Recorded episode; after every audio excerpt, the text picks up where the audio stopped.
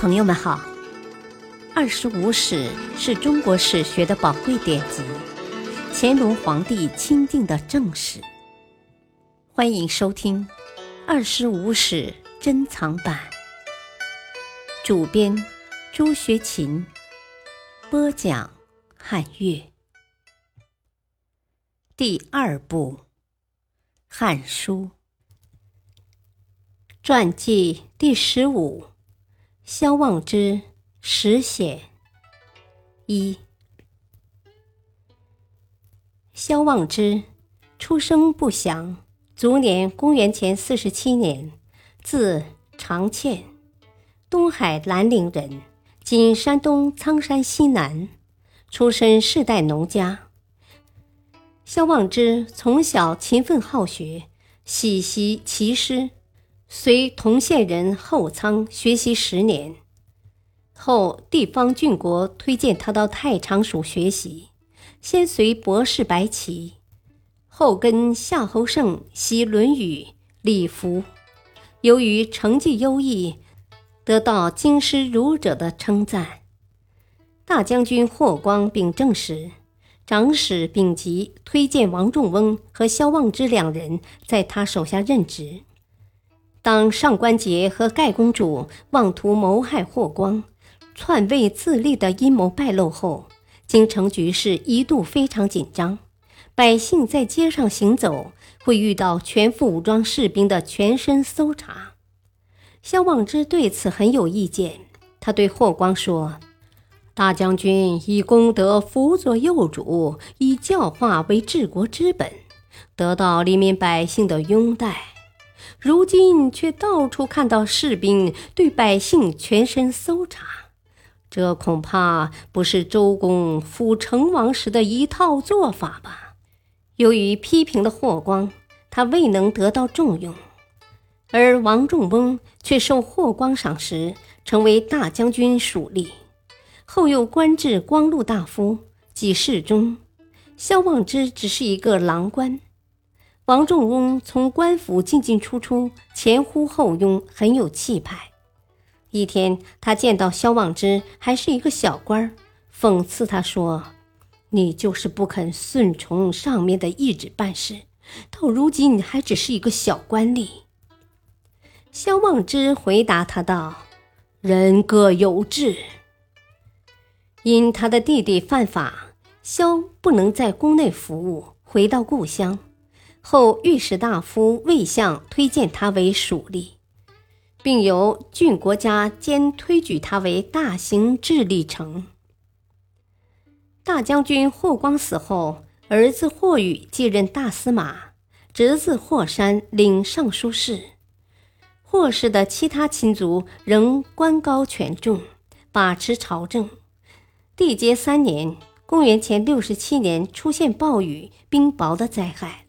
萧望之上书对宣帝说：“今陛下以圣德居位，求贤心切，这是有尧舜的遗风。但如今善祥未真，阴阳不和，是大臣专权、疑性善政的缘故。他建议宣帝选同姓、举贤才、立公道，这样才能兼邪色、私权废。”他上书的目的很清楚，希望宣帝不要只重用霍氏家族。宣帝对他的奏章很欣赏，遂任他为业者。不久，又升迁为谏大夫、丞相司职。一年之中，连升三级，官阶至两千担。霍氏谋害许皇后的事败露后，霍氏家族在政治上逐渐失势。萧望之日益得到汉宣帝的重用，他先到平原郡任郡守一段时间，后调入朝廷任少府，继而出任左冯翊，掌管京师地区的事务。宣帝时，生活在今青海、西藏和甘肃部分地区的羌人叛乱，汉朝派赵充国将军出征。经赵隐、张敞向朝廷建议，由于远征西羌军旅费用浩大，除杀人及罪不可赦者外，允许一般的罪犯，包括死罪者，用金钱和粮食来赎罪。对此，萧望之以汉武帝天汉年间曾用五十万钱减罪一等做法的历史教训据理反对。他认为，正是由于这样做，其结果是武帝后期奸邪横暴，群盗并起，攻城邑，杀郡守，充斥山谷，力不能尽。这些问题都是由于允许用钱，故属死罪的结果。因此，他竭力反对。他在京师地区任左冯翊三年，社会秩序井然，得到朝廷的赞扬，升为大鸿胪。公元前五十九年，神爵三年，他又代丙吉任御史大夫。当时，匈奴发生内讧，出现混战，五单于争位。